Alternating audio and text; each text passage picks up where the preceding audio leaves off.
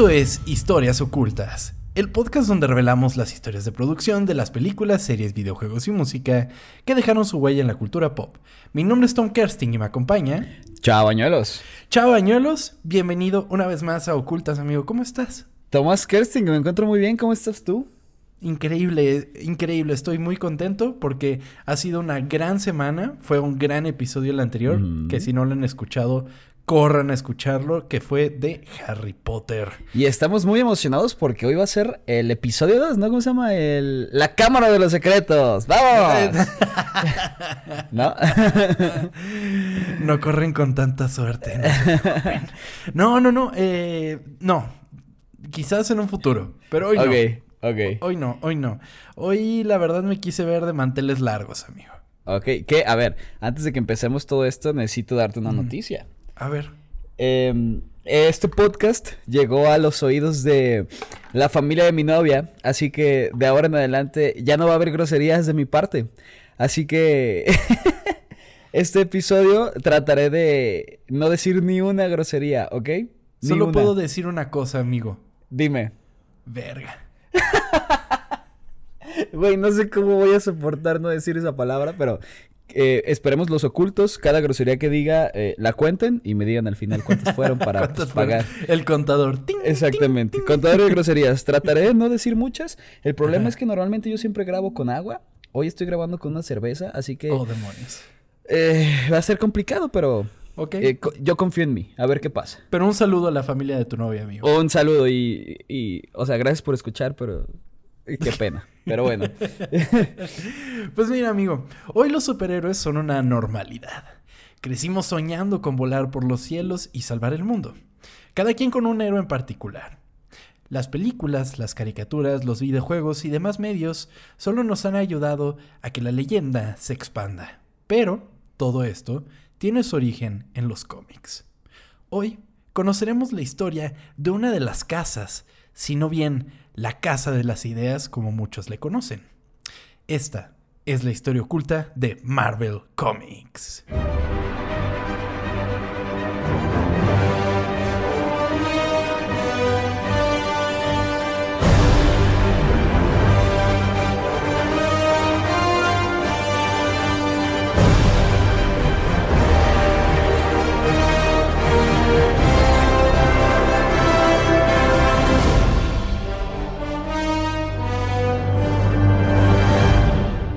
Ok, o sea, sí es manteles largos entonces. Totalmente, totalmente, amigo. Muy bien. Eh, hoy quise, hoy vamos a experimentar un poco.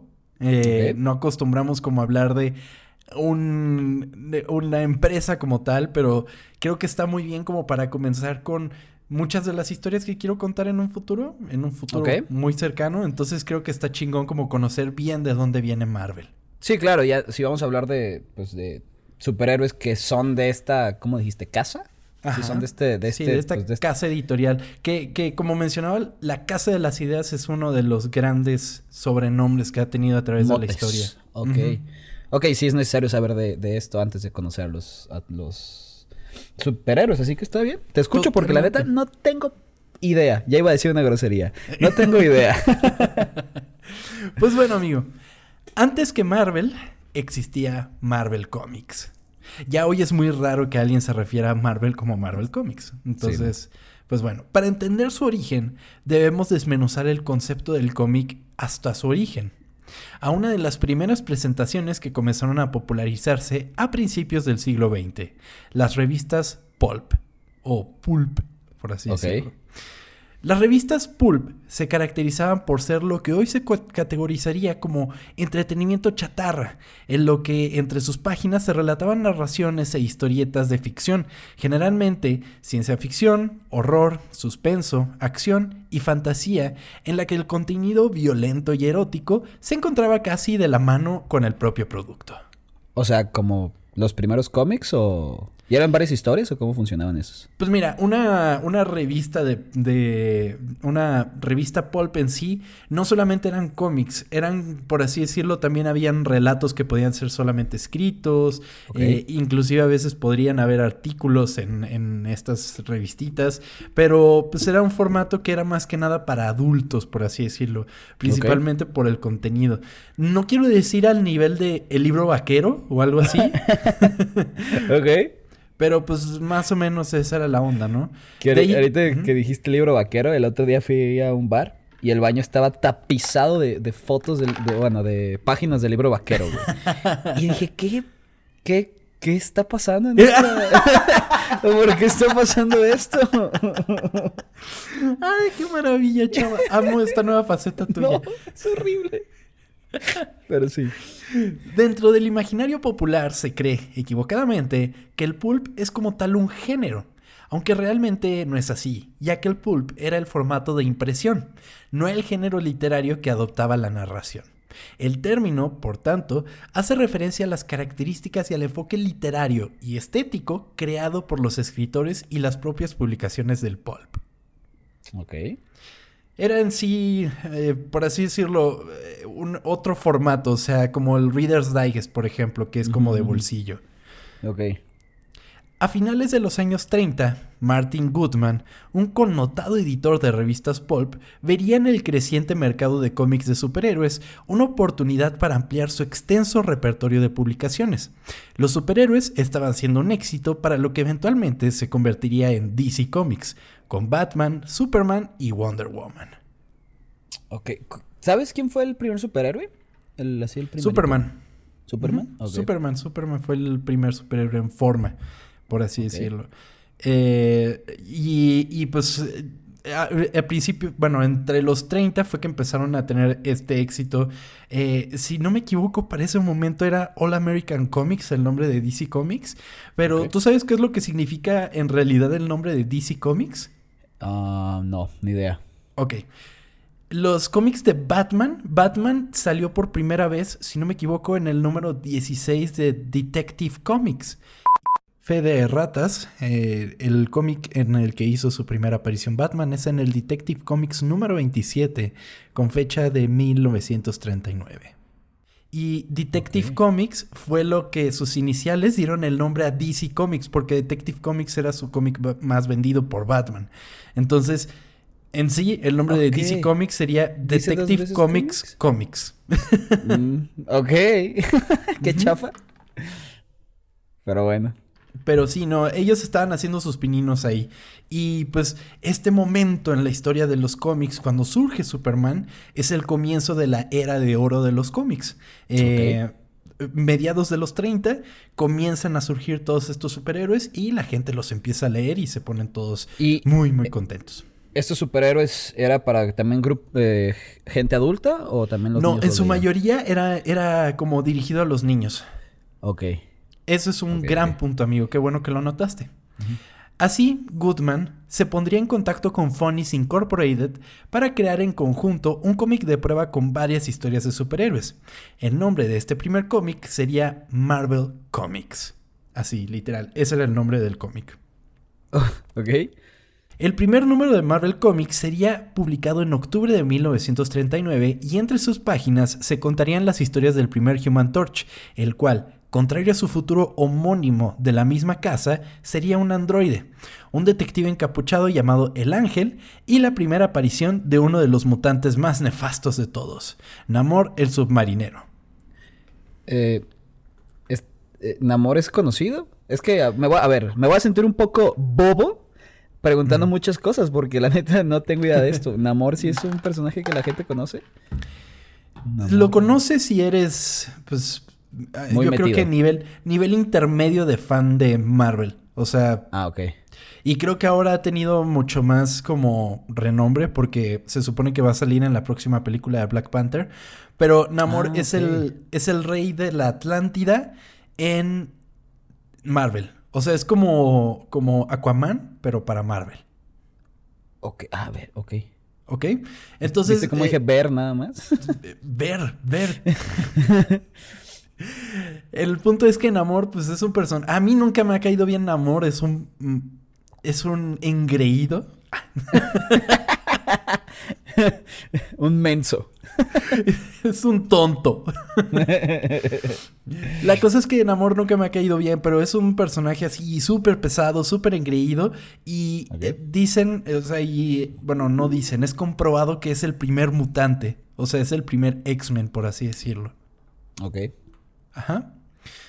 Marvel Comics número 1 se convertiría en un éxito, vendiendo 80.000 copias en su primera impresión y 800.000 de una segunda.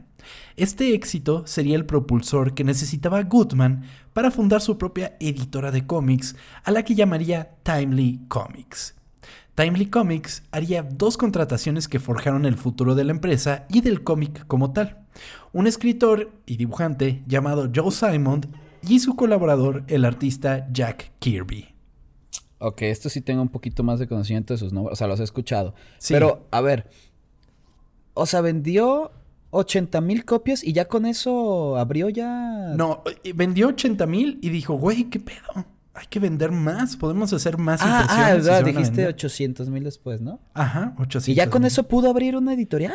No, no, no, o sea, no, no. o sea, el poder adquisitivo era diferente, pero también ah. costaban centavos los cómics. Sí, por eso te preguntaba, me imaginaba que costaban bien poquito y dije, ah, pues qué chido. sí, no, no, no, o sea, eh, tuvo que invertir de otros lados porque él ya tenía experiencia publicando revistas pulp y todo eso, ¿no? Entonces dijo, pues de aquí me agarro. Pues bueno, los señores que reconociste, Joe Simon y Jack Kirby, colaborarían en la creación de uno de los héroes más representativos de la era dorada de los cómics. El 20 de diciembre de 1941 se publicaría un cómic en el que un héroe vestido con los colores de la bandera americana daba un derechazo a Hitler en la quijada. El Capitán América.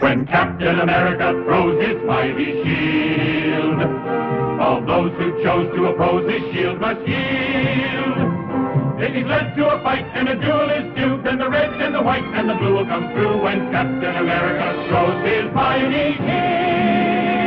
El primer número del de Captain America Comics vendería casi un millón de copias y ahora Timely tenía entre sus manos grandes héroes para hacerle frente a su mayor competencia, National Comics y All American Comics, lo que en un futuro se convertiría en DC Comics.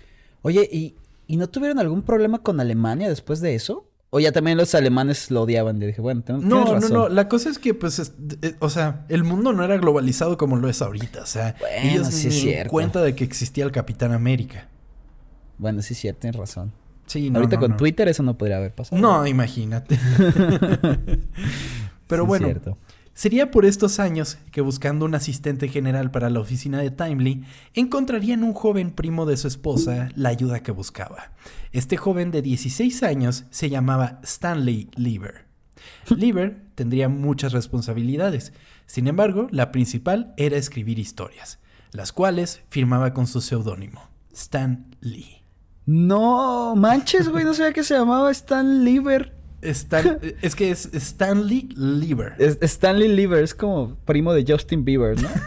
es Believer. o sea, de 16 años. o sea, entró siendo el, becario, ¿no? Prácticamente.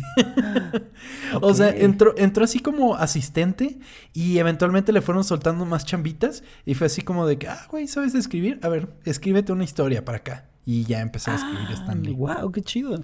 Sí. Stan Lee era un joven neoyorquino, hijo de inmigrantes judíos, que crecería con libros de ficción y películas. Cabe destacar que los hijos de inmigrantes judíos han tenido una participación enorme en la historia de los cómics. O sea, la, DC Comics en sí fue formado también por inmigrantes eh, eh, judíos. O sea, tienen muchísima importancia, como en las grandes eh, empresas de entretenimiento estadounidenses, la verdad. Pero bueno, a corta edad, Stan Lee estaba escribiendo obituarios y entregaba comida en el Rockefeller Center.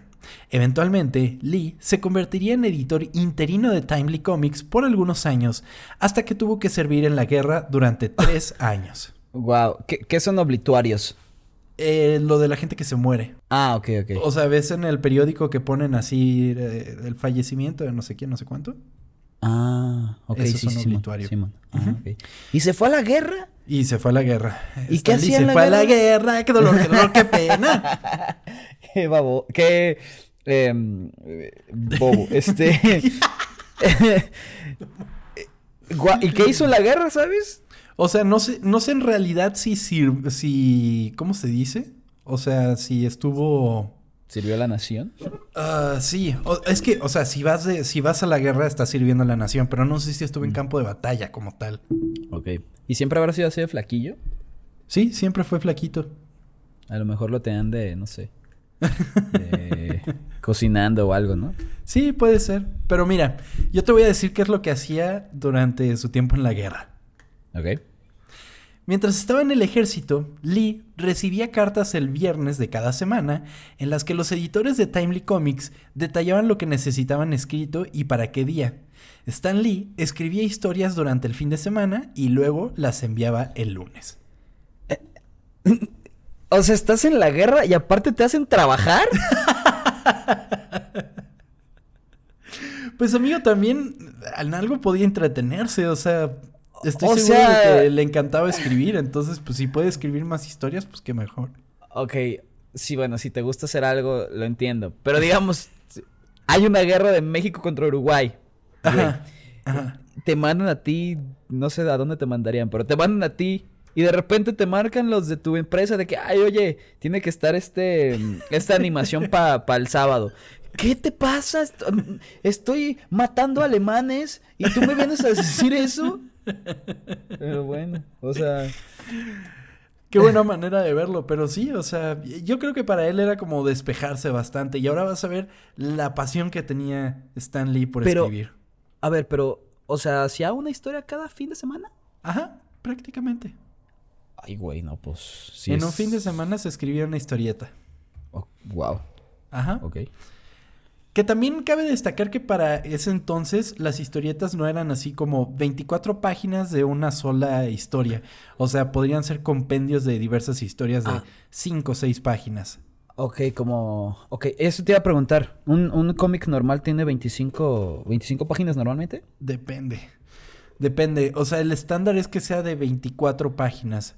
Pero pueden ser más, pueden ser menos. O sea, por ejemplo, las ediciones anuales generalmente son de muchísimas hojas. O sea, a veces pueden llegar a ser 100 hojas en un, en un cómic, pues, en un cómic anual.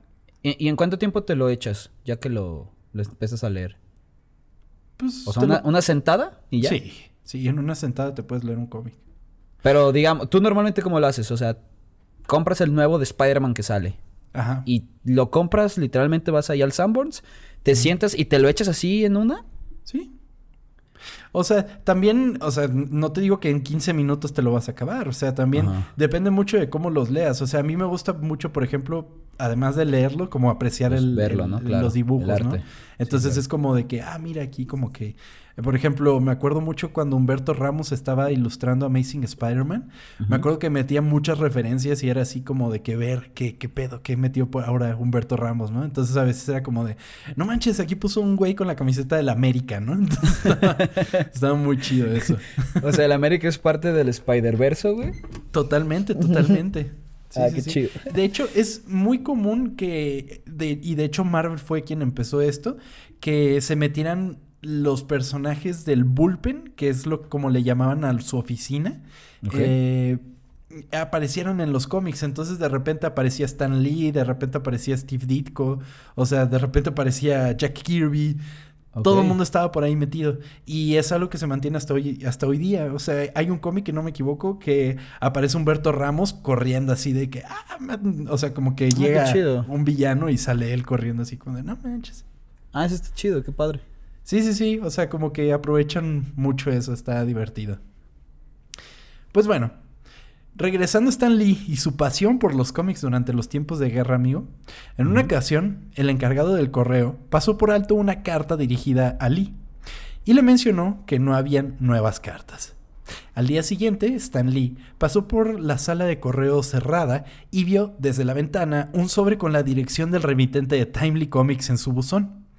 No dispuesto a perder una fecha límite, Stan Lee le pidió al oficial a cargo que abriera la, la sala de correo, pero este se negó. Así que Lee tomó un destornillador y desatornilló las bisagras del buzón, recuperando el sobre que contenía su asignación. El oficial de la sala de correo vio lo que hizo y lo reportó al capitán de la base, a quien no le agradaba nada a Lee. Se entregó, eh, se enfrentó a cargos de manipulación y podría haber sido enviado a la prisión. Sin embargo, el coronel a cargo del Departamento de Finanzas intervino y salvó a Lee de una acción disciplinaria. A ver, eh, por lo que me estás diciendo, creo que Stan Lee no hacía nada en, el, en la guerra, ¿eh? Creo que era el güey así que el flaquito que no podía ni levantar nada y ahí lo tenían. De que, ay, Simón, tráeme los cafés. Porque si el güey se dedicaba a, pues hacer sus cómics en fin de semana y no le quedaba bien a nadie, era por algo, ¿no?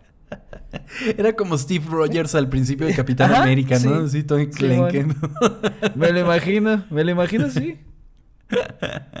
Totalmente, pero qué enfermo, ¿no? O sea, así como de que tengo que abrir, eh, tengo que conseguir la manera de abrir la oficina y que no sé qué, es como de madre santa.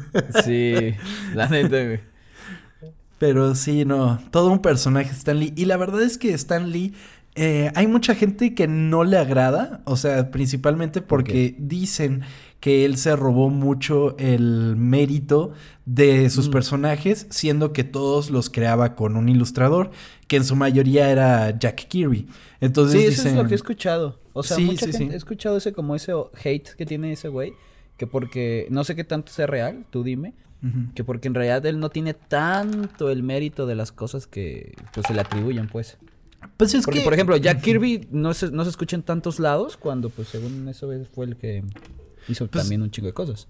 Totalmente, ya al ratito vamos a ver qué fueron lo que crearon en conjunto, pero sí, no, eh, o sea, no dicen, Spider-Man fue creado por Stan Lee, o sea, sí, y Steve Ditko, por ejemplo.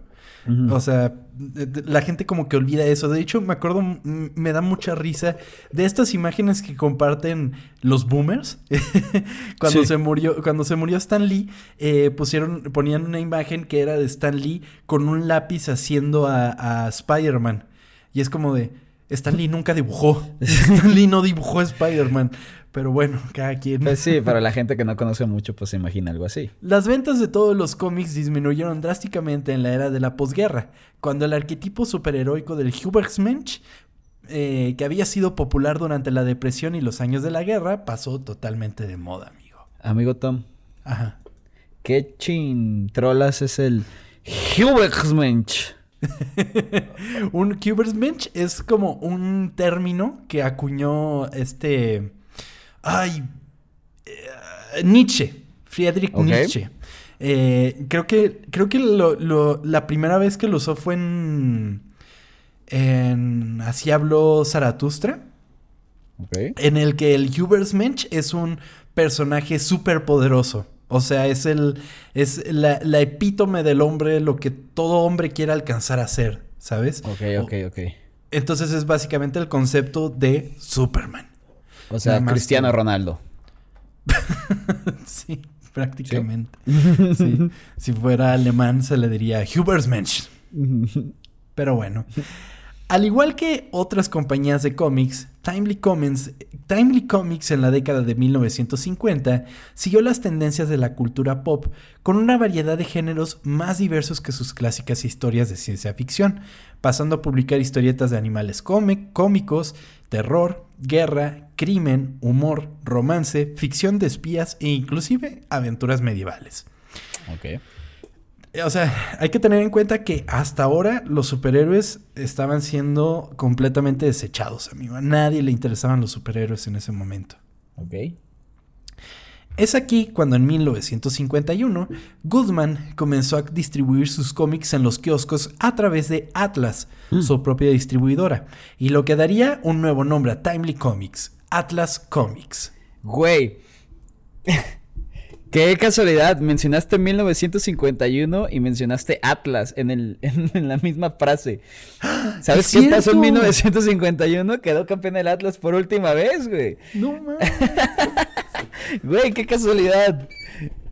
Bueno, ahora ya tienes otro dato. Es así como de. ¿sabías, que la, ¿Sabías que la última vez que, que, ganó el Atlas, Marvel no se llamaba Marvel, se llamaba Atlas? y ese mismo año el Atlas fue campeón. ¡Wow! Eso se lo pueden decir. Gente de ocultos que vea fútbol, este. Lo pueden comentar. Totalmente. Sin embargo, Atlas Comics también se vio afectada por la posguerra y vio cómo sus ventas comenzaban a disminuir, principalmente por el levantamiento mediático de la televisión y la radio. Pero Atlas se mantuvo viva por algunos años, debido principalmente a la rápida producción de historias y los materiales e impresiones baratas que manejaba. ¿Cómo le hacían para ganar dinero, güey? Sí, bueno, me, me, acabas de decir que los cómics costaban centavos, o sea, eran baratos, o sea, con tanta gente atrás, vendiendo, digamos, ocho, es que no sé, o sea, no sé cómo le hacen, güey. O sea, mira, para ponértelo así, al lado de mi escritorio tengo el, la primera edición, bueno, una, representación de la primera edición de Los Cuatro Fantásticos. Ajá. Y tiene enorme 10 centavos de dólar. 10 centavos. ¿Cómo le hacían? Pues vendían un montón, amigo. Vendían un montón de cómics y, y pues también piensa que o sea, 10 centavos, pues era bastante considerable. O sea, no era lo mismo un dólar antes que un dólar ahorita. Tienes razón, son, son otros tiempos. Por ejemplo, ahorita, ¿cuánto te cuesta el, cómic eh, normalmente? O sea, el más. el eh, precio más establecido. Americano, creo que está entre 3 dólares y 4 dólares. Ok. No, pues no es tanto. Bueno, ¿se compra cada semana? Dile eso a los de Comic Castle que te los cobran así en 100 pesos el cómic, toma. ¿Cada semana? Eh, depende, hay cómics que salen mensuales, hay otros quincenales. Bueno, eso ya, sí, ahí sí ya está subiendo el precio, está bien. Sí, totalmente. Pues sí, entonces esa es la cosa con, los cómics, o sea, encontraron la manera de sacarle dinero, o sea, sí era redituable hasta cierto punto. Es aquí cuando Atlas Comics sería nuevamente rebrandeada uh. y en esta ocasión se convertiría en su nombre definitivo, Marvel Comics. Me gustaba más el de Atlas, la verdad. pues bueno, eh, basados en, el, en aquel primer número que hizo Goodman, o sea, el primer cómic que hizo Goodman para probar a ver si funcionaba, tomaron el nombre literal, o sea, Marvel Comics fue el nombre de la empresa. Los primeros cómics en ser publicados bajo el sello de Marvel serían números consecuentes a los publicados por Atlas, Journey into Mysteries número 69 y Patsy Walker número 95. Sin embargo, las historietas que publicaba Timely para finales de los 50 serían completamente opacadas por el éxito que DC Comics estaba teniendo con el resurgimiento de sus seres clásicos, principalmente con la renovación de sus personajes a versiones actualizadas, comenzando con Flash y, por otro lado, con el super equipo llamado Justice League of America. O sea que... Para, o sea, me estás diciendo que los superhéroes nadie los quería. Simplemente actualizándolo la gente los empezó a querer. Sí, empezaron a cambiarles algunos aspectos, los hacían más interesantes. Haz de cuenta, ¿te acuerdas? O sea, bueno, no sé si alguna vez ubicas al primer Flash. El primer Flash era un señor con pantalones y un casco que era así como con unas alitas, pero era un casco que parecía así literal que lo agarró de la cocina. ok, no, no lo he visto, pero... Ese fue, ese fue el primer Flash. Y cuando entra el nuevo Flash, que si, si, si no mal recuerdo es Barry Allen, eh, que viene con su traje rojo, eh, ya mucho más renovado, pues ahí mucha gente considera que ese es el comienzo de la edad de plata de los cómics. O sea, con, el nuevo Flash comenzaría la edad de plata. Está un poco a discusión y ahorita veremos con qué, pero es en estos años que comienza la edad de plata. Ok, y entonces Marvel lo que hacía era ver lo que, lo que hacía DC y tratar de vencerlos. Sí, o sea, siempre hacía una competencia ahí. Totalmente. O sea, Marvel y DC siempre han buscado como eh, vencer el uno al otro. Y lo mismo se refleja en sus personajes. O sea, tienen sus iguales en demasiados personajes. Sí. Eh, sin embargo, creo que son lo suficientemente distintas las historias, los universos, como para que cada empresa se represente por algo. Porque si tú te pones a analizar a Marvel y a DC, que ahorita lo vamos a hacer, encuentras definitivamente varias, varias eh, cuestiones diferentes, pues. Ok. Sin embargo, Marvel no tenía muchos héroes con los cuales revivir el género, por lo que pusieron manos a la obra en la creación de nuevos héroes a principios de los 60, y uno de los asignados para esta tarea sería el mismo Stan Lee. Supongo que ya no era el becario, ya era alguien que le pagaban no, no, bien. No, ya, ya era encargado de historias, o sea, ya, ya era escritor, por así decirlo. Martin Guzman le pediría a Stan Lee un equipo de superhéroes para hacerle frente al éxito que Justice League estaba teniendo. Lee estaba frustrado con su carrera en los cómics y pensaba en retirarse del negocio hasta que su esposa le recomendó que experimentara con historias que verdaderamente le interesaran. Eh, ¿Cómo? Le dijo su esposa, güey, Hay que de experimentar. todas maneras ya no quieres estar aquí. ¿Por qué no haces algo que de verdad quieras? Eres un idiota, chaval. Le Hice todo para ignorar tu comentario y no pude. Bueno, eso le dijo, no hay que experimentar. No es grosería, así se puede decir, ¿no? Totalmente. Pero bueno, el punto es que no tienes nada que perder. ¿Por qué no haces algo que, pues, la neta sí te guste, no? Ujú. Es aquí cuando Lee comenzaría a crear un grupo de héroes que más allá de su relación como compañeros de equipo, serían una familia, que marcaría el comienzo de la era Marvel de los cómics, los Cuatro Fantásticos.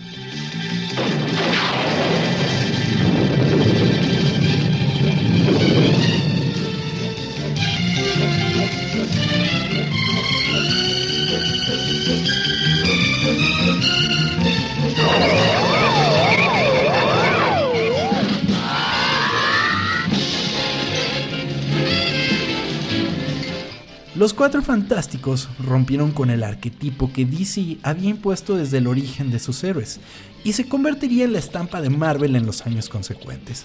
Por un lado, los personajes de DC eran dioses, entre comillas, que recibían los poderes y luchaban por el bien común. Por otro lado, en Marvel, los personajes comenzaron a ser más humanos, con problemas con los que se identificarían los lectores, y esta fórmula se convertiría en una estampa en los héroes por venir. Ok. Y Ahora lo que me estás diciendo, ¿no? De las diferencias entre cada uno de los personajes. Porque al final de cuentas pueden tener los mismos, los mismos superpoderes, pero... Pero sí tienen esa cosa que los cambia. Totalmente, o sea, eso es el factor humano era muy importante en Marvel. Que creo que es importante como distinguir eso. Además, una de las cosas interesantes de Marvel y de Stan Lee en su forma de escribir es que él le gustaba la ciencia ficción desde muy joven. Entonces, él lo que trató de hacer es que los superhéroes tuvieran una relación con la ciencia ficción. Porque si, si tú te pones a analizar las historias de Marvel, por ejemplo, los cuatro fantásticos fueron expuestos a rayos, eh, a rayos solares que los que les dieron eh, Los poderes, ¿no? En un viaje espacial. Eh, y ya, pues ellos quedaban con sus poderes. Hulk, por ejemplo, era expuesto a rayos gamma. Spider-Man fue mordido por una araña radiactiva. O sea, tenían todos estos orígenes que eran mucho más como sci-fi que los que tenía DC en ese momento. Que son ¿sabes? como los extraterrestres y así, ¿no? Son, eh, sí, totalmente. O un chico que le matan a sus papás y así él se hace como súper... súper- o sea, bueno, se hace Oscuro. Batman, ¿no? Es- Se hace oscuro. Sí, es, es oscuro. que para ese entonces pues no era oscuro, pues, pero es, ese es el punto. ¿Quién es el, el Superman de Marvel? De Atlas Comics, perdón. Atlas Comics? ¿Sí hay uno que se puede comparar? Pues, eh, o sea, eh, últimamente lo que han estado tratando de hacer es impulsar a Capitán Marvel para que sea su Superman, Ah, por así decirlo. O sea, en poder es básicamente Capitán Marvel. Sí. Pero si tú hablas como de la importancia que tiene, es que es diferente completamente porque, o sea, bueno, yo creo que es más contra Batman. O sea, yo siento que para DC, por ejemplo, eh, Batman es lo que Spider-Man para Marvel, por ejemplo. O sea, lo digo en popularidad. Sí, sí. Y Batman es bastante más popular que Spider-Man. ¿En o serio? Sea, sí, sí, sí. eh. Está comprobado que es mucho más eh, conocido. Ok. Pero, pero pues ahí se van, ¿no? Y aunque dicen que el símil de Batman sería Iron Man, pero güey, Iron Man antes de las películas era un No don era nadie, nadie, le tiraba un hueso, güey, nadie le interesaba a Iron Man, era así como de, y Iron Man, y es como de. Sí, sí, algo así sabía yo, güey, que neta no. De nada. Pues bueno, Los Cuatro Fantásticos abrirían la puerta para que durante los 60 surgieran los héroes más representativos, no solo de Marvel Comics, sino de la cultura pop en general. Casi inmediatamente después de la primera aparición de Reed Richards, Susan Storm, Johnny Storm y Ben Grimm, aparecería Bruce Banner, alias El Increíble Hulk, en 1962, creado también por Stan Lee y Jack Kirby. O sea, sí, en un año ya tenían eso.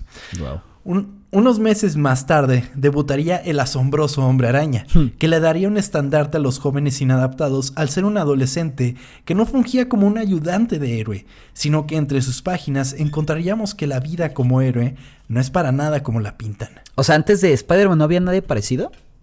No.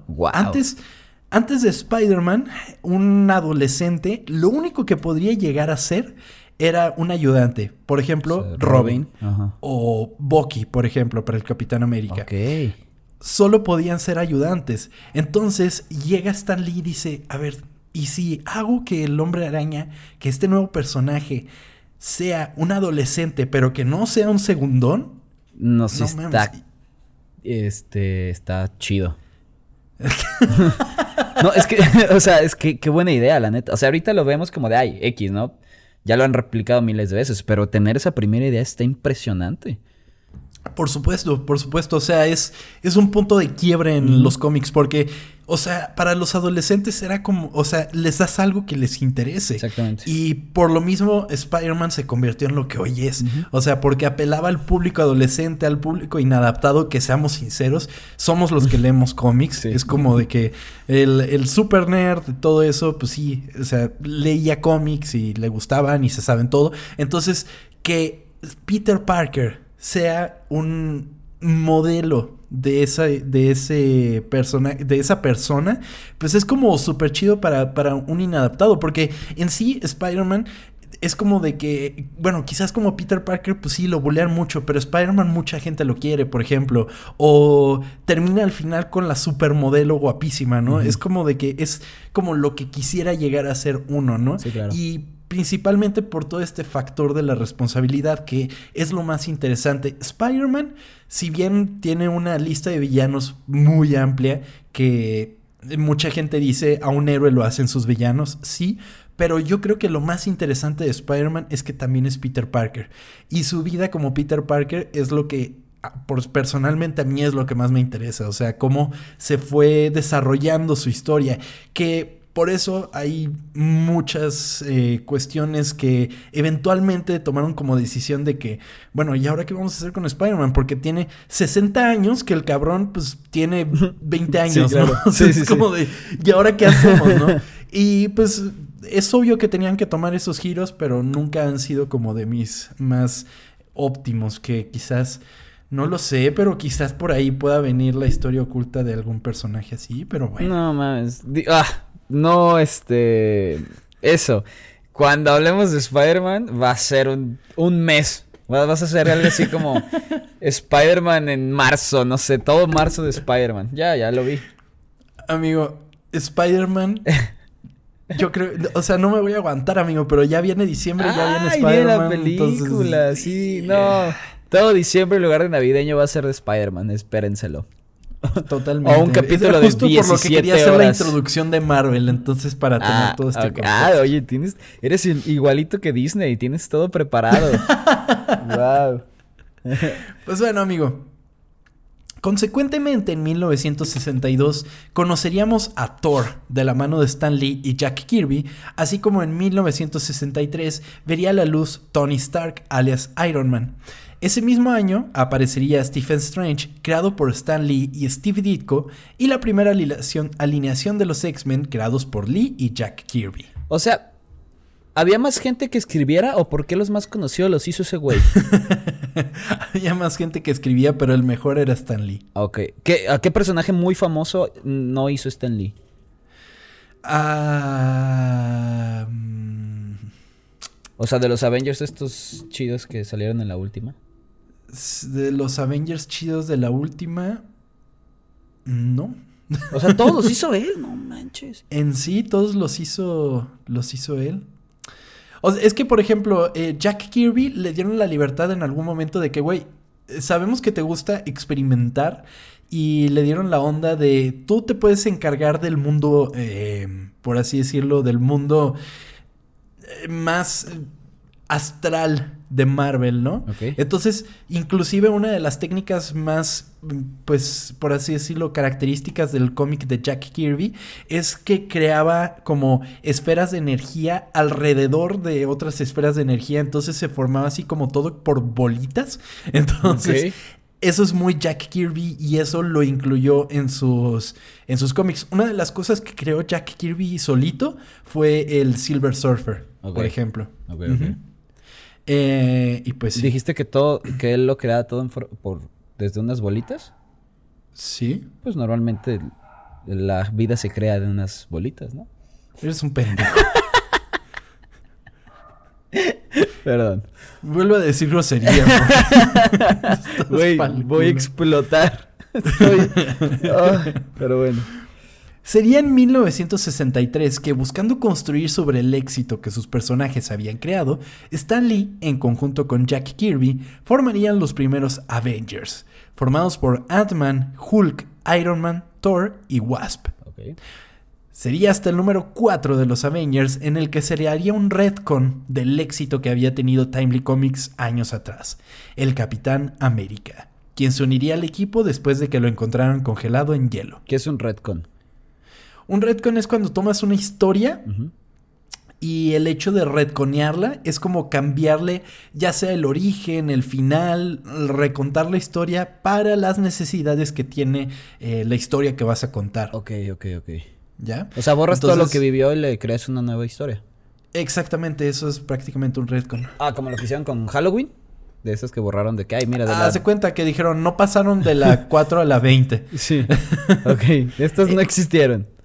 Ajá, eso es ah, prácticamente un retcon. Entonces dijeron, bueno, el Capitán América estaba congelado y lo descongelaron y pues ya, ¿no? Entonces, eso fue como su, su, su técnica para traer de vuelta al Capitán América y que hasta hoy día sigue existiendo y cada vez más fuerte. Para terminar rápidamente con las creaciones de Stan Lee y varios de los dibujantes de Marvel, podríamos enumerar por año las primeras apariciones. En 1964 aparecerían Matt Murdock, alias Daredevil, creado por Stan Lee, Quicksilver y Scarlet Witch, también por Stan Lee, eh, Natalia Romanova, alias la primer Black Widow, Clint Barton, alias Hawkeye, Los Inhumans, Hércules y Shield en el 65, Black Panther en el 66 y creado por Arnold Drake y Gene Colan aparecerían los Guardianes de la Galaxia en el 69. O sea, todos esos personajes que ahorita vemos nacieron en el 60. Totalmente. durante la década de los 60 aparecieron ahí y hasta ahora sí. Qué chido que películas que estamos viendo ahorita son personajes tan viejos está, está muy chido eso. Sí, totalmente. Y se ha mantenido en su mayoría. Bueno, por ejemplo, Guardianes de la Galaxia. El único que aparece desde el principio es Yondu. Y Yondu ni siquiera es de los Guardianes de la Galaxia oficial, por así decirlo. Wow. Está chido eso. Totalmente. Martin Goodman se retiró como editor en 1972 y fue sucedido por Stan Lee, quien dejó de dirigir las operaciones diarias de Marvel. Una serie de nuevos editores en jefe supervisaron la empresa durante otro periodo de lentitud para la industria. Marvel pudo capitalizar sus exitosos cómics de superhéroes en la década anterior, de la década anterior, perdón, al adquirir un nuevo distribuidor y expandir enormemente su línea de cómics. Aún más importante, durante una época en la que el precio y el formato del cómic estándar de los kioscos de periódicos cambiaban constantemente, Marvel capturó una parte significativa de la participación del mercado de DC al ofrecer un producto de mucho menor precio. Oye, ¿y sigue siendo más barato DC ahorita? No, no, no, al revés. Marvel era ah, más barato. ¿Sigue siendo más barato Marvel ahorita? Eh, no, son. Ahí se van. y nada más como dato anexo, amigo. Eh, Marvel y DC aquí en México los publica la misma empresa, que es eh, Editorial Televisa. Y es fácil de conseguir todos esos. Todos, sigamos, digamos, ¿tú puedes conseguir los de Spider-Man cada semana sin problemas? Eh, aquí en México se publica Güey, me acuerdo cuando lo publicaban bimestral, no manches. Pero aquí en, México se publica cada mes.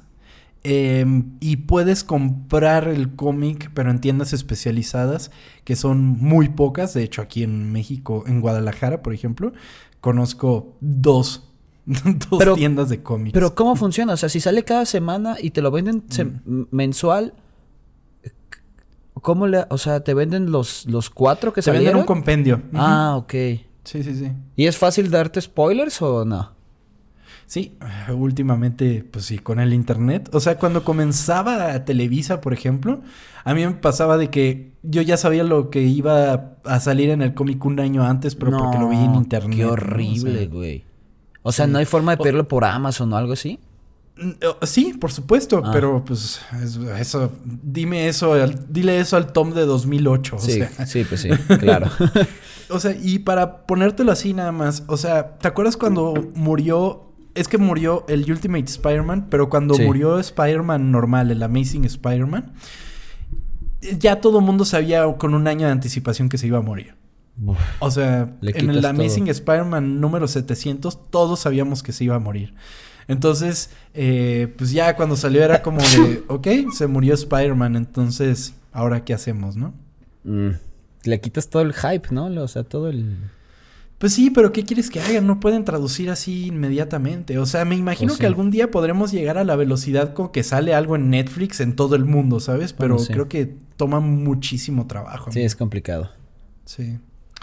Pues bueno, eh, se rumora que para mediados de los 70 hubo un intento de Marvel de comprar DC Comics que se vio frustrado por la negativa de DC de vender toda su biblioteca, eh, queriendo retener nada más el control sobre Superman y Batman. DC fue luego incorporado a Warner Communications, conservando todo su material. O sea, no, no se vendieron todos por... A ver, ¿querían vender todo? ¿Por qué? Marvel quería comprar todo DC. Y DC dijo que no porque Batman y Superman se quedan conmigo. Ajá. Y Marvel dijo Marvel dijo, ay, güey, pues ¿de qué me sirve lo demás? no, pues qué bueno que no pasó. Imagínate el monopolio. Se terminan las historias chidas ahí. Totalmente. Sí, sí, sí. O sea, la verdad hace muy bien que las dos empresas se mantengan. Exactamente, es que exactamente, la, competencia entre ellos hacen que crezca. ¿Nunca hubo un momento en el que estuvieron juntos o algo así? O sea, ¿han habido cosas donde estén juntos?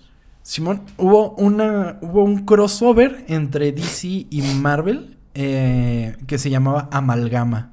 Entonces, en Amalgama, una de las cosas principales que hubieron es que mezclaron el los personajes entonces salían como cosas como Spider-Boy. Entonces era una mezcla entre Superboy y Spider-Man, ¿no? Ok. Entonces era una cosa bastante curiosa. Súper noventera. ¿Y se, está chido? No. Ah. y no creo que pase en un futuro eso, ¿verdad? Que se junten. No, totalmente. O sea, está imposible. Tengo entendido que eh, eventualmente también se mezclaron el los Avengers con la Liga de la Justicia. Pero Amalgama estaba viendo que no fue el primer, eh, la primera mezcla entre los dos. Fue DC contra Marvel. Así, literal. Ok. Y en DC contra Marvel, creo, creo que es cuando Superman puede levantar el martillo de Thor. Ok. O sea, sería en sí digno de levantarlo. Eso está cabrón. Estaría chido que en un futuro pase, güey. O sea, sé que es imposible, pero imagínate. Sería muy cabrón. Estaría muy cabrón, pero sí, no. En la nueva de Spider-Man, ¿no? sí, en el multiverso. En el multiverso y sale Batman, güey. Se asoma. El apogeo de Marvel comenzó a desvanecerse con el tiempo. En las décadas de 1970 y 1980, Stan Lee intentó expandir el universo Marvel a la televisión y al cine pero fracasó en su mayoría. Las adaptaciones live action de héroes como Spider-Man y el Capitán América fueron terriblemente recibidas, por lo que buscarían crear producciones de mayor presupuesto y con nombres pesados de Hollywood para producirlas. Esta película adaptaría un personaje oscuro de las páginas de Marvel, producida por el mismísimo George Lucas en 1986, la película Howard the Duck, la cual sería un desastre cinematográfico y un fracaso económico sin precedentes. No, he visto eso, güey. Está... ¿Terrible? Mejor no la veas. ¿Neta? sí, está muy mal. Es una chingadera.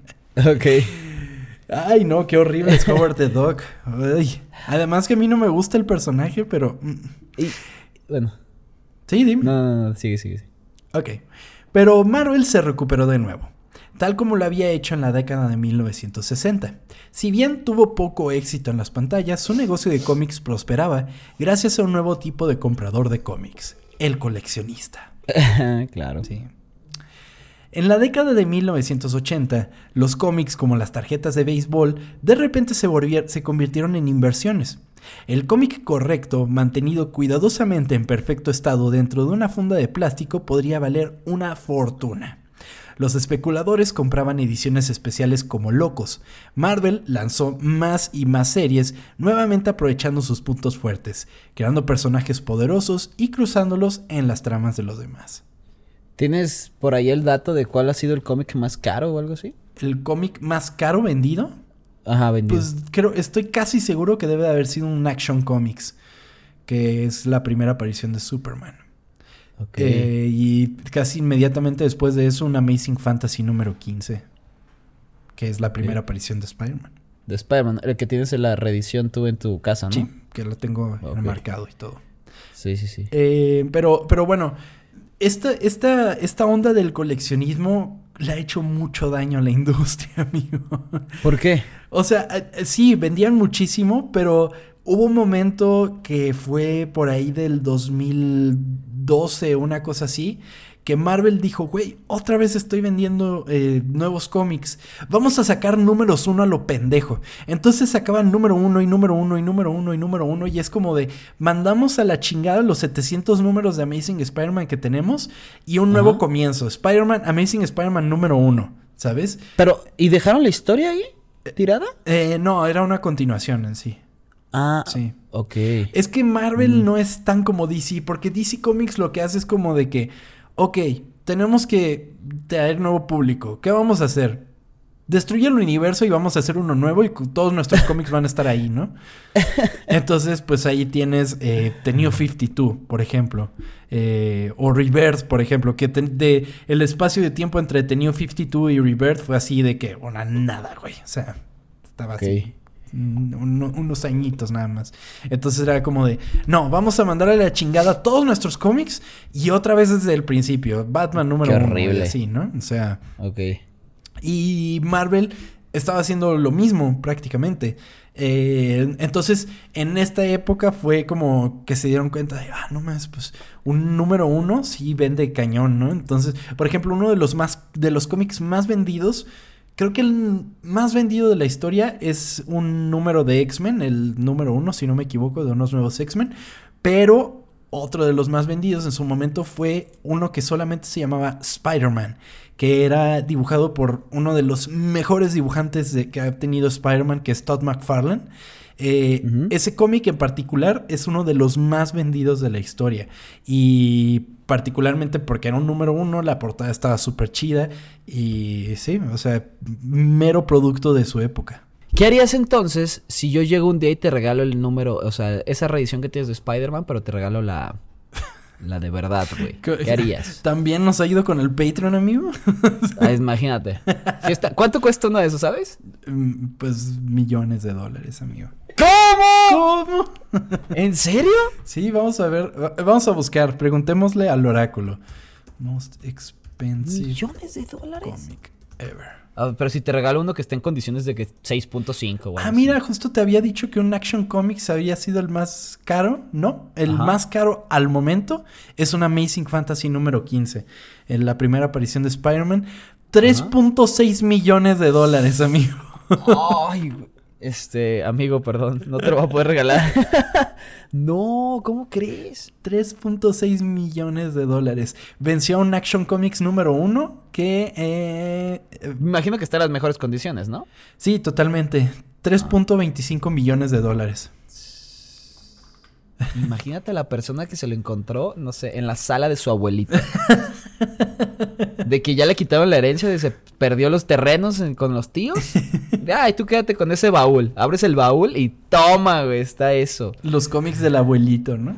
los, no, no, man. O sea, wow. Está cañón. ¿Tú tienes algún cómic que sea así como de colección? Eh, pues no. o sea, tengo ediciones que sé que valen un poco, pero tampoco así. O sea, ninguna pasa de 500 pesos, ¿sabes? Ok, pero de que si pasan unos 80 años y las sigues guardando, No. ¿se podrán vender? No. ¿No? No, eso, eso, eso es una... Ya no pasa. O sea, no pasa y sobre todo no pasa con cómics mexicanos, por ejemplo. O sea, Ah, la edición mexicana del Amazing Spider-Man número 700 que tengo las tres portadas variantes, pues no, no vale nada, güey. Ah, Ok. O sea, es más como un valor sentimental. Esperemos pase. Ojalá, amigo, no saque de pobres. Es un valor intrínseco que le das. Sí. Le adjudicas. En la década de 1980, un antiguo empleado de DC llamado Jim Shooter fue el editor en jefe de Marvel Comics. Aunque es una personalidad controvertida, Shooter curó muchos de los problemas de procedimiento de trabajo en Marvel y supervisó un renacimiento creativo en la empresa. Shooter también fue responsable de la creación de los primeros crossovers de Marvel. eh, Contest of Champions y Secret Wars. Y fue acusado por muchos creadores, especialmente cerca del final de su mandato, de ejercer su trabajo de manera excesiva e interferir con el proceso creativo de los Ah. escritores. Te iba a preguntar, ¿y por qué lo corrieron? Pero ya me respondiste con eso. no dejaba trabajar. Exactamente. Ok. Y pues sí, o sea, el, el punto con, con Secret Wars y todo esto es que fue eh, el primer crossover cañón de héroes. O sea, de que vamos a meter todos nuestros héroes en esta historia y, y a ver qué resulta, ¿no? Y es muy afamado que Secret Wars en sí fue para vender una línea de juguetes. O sea, querían Mm. vender juguetitos de, de Secret Wars y por eso hicieron que sus personajes tuvieran, eh, estuvieran todos en una misma historia. De hecho, así como para anexo, Secret Wars número 8, si no me equivoco, es en el que aparece por primera vez el traje alienígena de Spider-Man, el traje negro. Ok. Sí, creo que es ¿Y el D- número DC 8. qué andaba haciendo ahí? ¿Seguían con la Liga de la Justicia y eso? DC en ese momento dijo, ah, no mames, les está funcionando eh, eh, los crossovers, ¿qué pedo? Güey, tenemos un desmadre con nuestro universo. ¿Por qué no haces Crisis en Tierras Infinitas? Que fue como el primer crossover grande de DC. Entonces, eh, ahí en ese momento es como de que el primer reboot del universo de, de DC. Ok, ¿Y, y siempre, siempre, siempre fueron pensados en el mismo mundo? ¿O fueron como separados y dijeron, ay, qué buena idea meterlos? ¿De qué? O sea, si desde el inicio, cuando crearon a sus personajes, ¿fueron creados todos en el mismo mundo? ¿O ya después se les ocurrió meterlos a...? a- No, no, no. O sea, ya después es como de tenemos un desmadre. O sea, ¿por qué nuestro Batman de ahorita es tan diferente al Batman original? ¿Qué pedo? Ok, sí. Entonces ahí fue como de que mm, ah, ajustalo. Ok, ok. Entonces, pero a ver, estamos hablando de Marvel, ¿por qué nos metimos a DC? güey? No sé. Ah, ese es otro episodio, ¿verdad? Sí, seguramente. Pues bueno, A ver, pero entonces Harry Potter sí... que de hecho Marvel te va a sonar gracioso, pero también le encargaban muchos, ah, bueno, hacía muchos cómics por encargo. O sea, los cómics originales de Star Wars eran producidos por Marvel. Eh. Los cómics de los Transformers, por ejemplo, también eran de Marvel. Creo que G.I. Joe también era de Marvel. Ok. Es mucho. Sí, sí, sí, o sea, producían a lo pendejo, sobre todo en los 80. Pero bueno, a mediados de los 80, Marvel... Marvel. a mediados de los 80, Marvel fue vendida a New World Entertainment, que en tres años la volvió a vender a McAndrews and Forbes, propiedad del ejecutivo de Revlon, Ronald Perlman. Revlon es la de maquillajes y todo eso. O sea, Ah, sí, sí, sí. en sí Marvel le pertenecía a una empresa de maquillaje. Wow, qué raro. Perlman hizo pública la empresa en la Bolsa de Valores de Nueva York y supervisó un gran aumento en el número de títulos publicados por Marvel. Sin embargo, pocos esperaban que el boom del cómic impulsado por los coleccionistas haría que la burbuja explotara. Con el mercado de los especuladores desaparecido, muchas tiendas de cómics cerraron sus puertas y muchos lectores dejaron el pasatiempo cuando la emoción de los cómics se desvaneció. Uy, mala suerte. Totalmente, o sea, como todo, como todo que son burbujas. O sea, por ejemplo, ahorita estamos viviendo la burbuja de las películas de superhéroes. Eventualmente va a tronar eso. O sea, Sí. van a dejar de pegar las películas de superhéroes como... ¿Sí todo. crees? Yo creo que Marvel está a una película de que le pase eso. Y esa película es Ok. Spider-Man. O sea, estás diciendo que si Spider-Man no es lo que la gente espera, vale más Totalmente. Spider-Man es un make or break. O sea, si no logran capturar al público con Spider-Man, yo creo que con nada lo van a hacer, amigo. Sí, porque con estas dos últimas que han sacado, esta la de Shang-Chi y la de Eternals, como que, o sea, me imagino que se han vendido, pero no. Pero no al nivel no es lo que no es lo de antes, exactamente. No. o sea, los mil millones que pasaban y así, o sea. Sí, claro. Sí, no, ni de chiste. Pues a ver, veremos en unos, en un mes, veremos qué pasa. Sí, no, y deja tú, o sea, también da curiosidad saber qué van a hacer ahora, porque también ahora se van a meter con las series y que no sé qué, entonces, a ver qué pasa, pero pues sí, o sea, siento que esa burbuja está así de ya no puede más, ya no puedo más, ya no puedo más. Sí, sí, sí, sí. Y va a haber un par de directores por ahí que van a estar felices, ¿no? De que las películas de superhéroes... Sí, sí, sí. Eh, Iñarrito. No. Pero bueno, es así como en 1996, todos estos factores acumulados llevarían inevitablemente a que Marvel Comics se declarara en bancarrota y el futuro de la empresa se viera colgando de un hilo.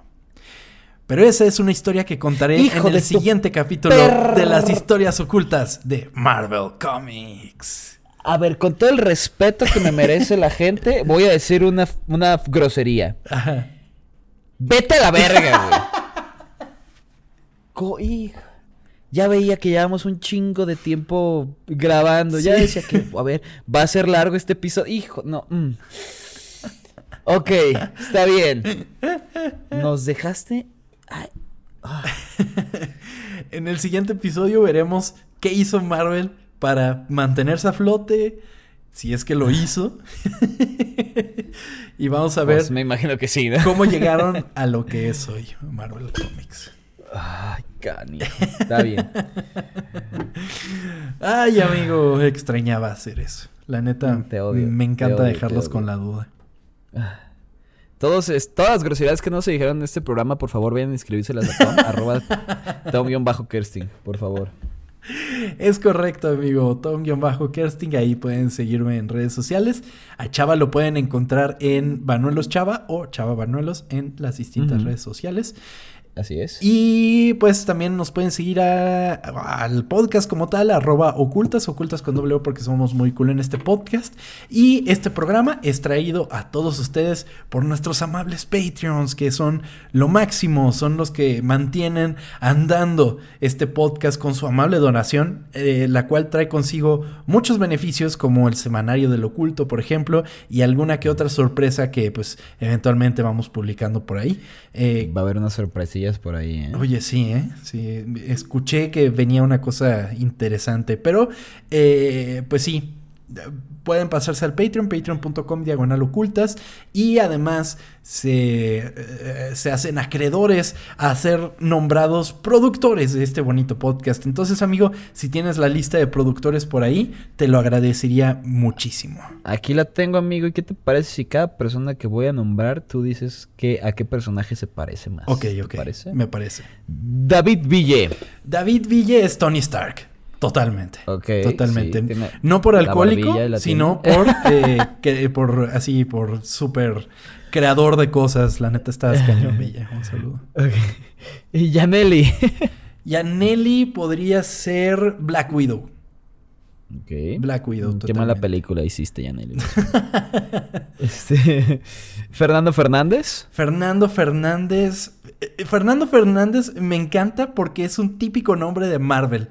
O sea, si te pones a pensar, Marvel lo que siempre han hecho es duplicar el nombre con el apellido. Entonces, por eso existe Peter Parker, Reed Richards, Bruce Banner, Susan Storm. o sea, todos, eh, J. Jonah Jameson, por ejemplo. O sea, es, muy de Marvel eso. Entonces, yo creo que podría ser mm, Reed Richards. Sí. Ok. Sí. El director técnico Luis Fernando Tena. Eh, él podría ser The Watcher. The Watcher, así, pues viendo todo lo que hacemos. ya sé. Eh, Champ no puede ser Superman porque estamos hablando de Atlas Comics, así que. Oye, sí, pero, pero Champ, eh, él me ha revelado en muchas ocasiones que, que él, la verdad, su personaje favorito tengo entendido era que una vez me enojé mucho con él porque puso era Spider-Man. Entonces es como de que ¿Y por qué dejó de serlo? No lo sé, pero güey, no es su personaje favorito y sigue comprando los cómics mes con mes. Entonces yo no entiendo ahí qué pasa, pero Wow. Pues está bien. Sí. Le gusta enojarse a leer. Sí, entonces Champ sería Spider-Man totalmente. ¿Y Fernanda López? Fernanda López, em, ¿qué otro personaje está chingón? Am, Capitán Marvel. Ok. Capitán Marvel, totalmente. ¿Y Edgar Martínez, amigo? Edgar Martínez sería. eh, ah, demonios. Podría ser alguien así como Wolverine, güey. Sí, bien emputado. Ok. ¿Siempre está enojado? No, no, no, pero, Ah. pero pues es bien chido. Un abrazo, Nacho. Un abrazo a todos, muchísimas gracias. Totalmente, muchas gracias por hacer realidad este podcast. Nos vemos, nos escuchamos la siguiente semana aquí en Historias Ocultas. Chava, muchísimas gracias por estar aquí. Tom, gracias a ti. Eh, saludos a la familia de mi novia. Vieron que dije tres groserías. Este, creo que está bien, ¿no? Creo que cumplí. Cumple. Ya no va a salir explicit, Ajá. así que no sé si pueda seguirlo haciendo porque la verdad sufrí mucho, pero Pero que vean que por... por- lo menos hay iniciativa, ¿no? exactamente, exactamente. Lo que cuenta es la, es este, la, la intención, ¿no? Totalmente, totalmente. Y pues nada, eh, muchísimas gracias y nos vemos. Con la parte 2. Esto, Y a ver si no sales con parte 3. No fuera Harry Potter porque eso sí, te vale madres. Es mi venganza por haberme obligado a hacer un podcast de Harry Potter. ahora. Bueno, está bien, nos lo merecemos, Marvel nos lo merecemos. Pero sí, muchísimas gracias. Y pues, como decía el gran Stan Lee, Excelsior.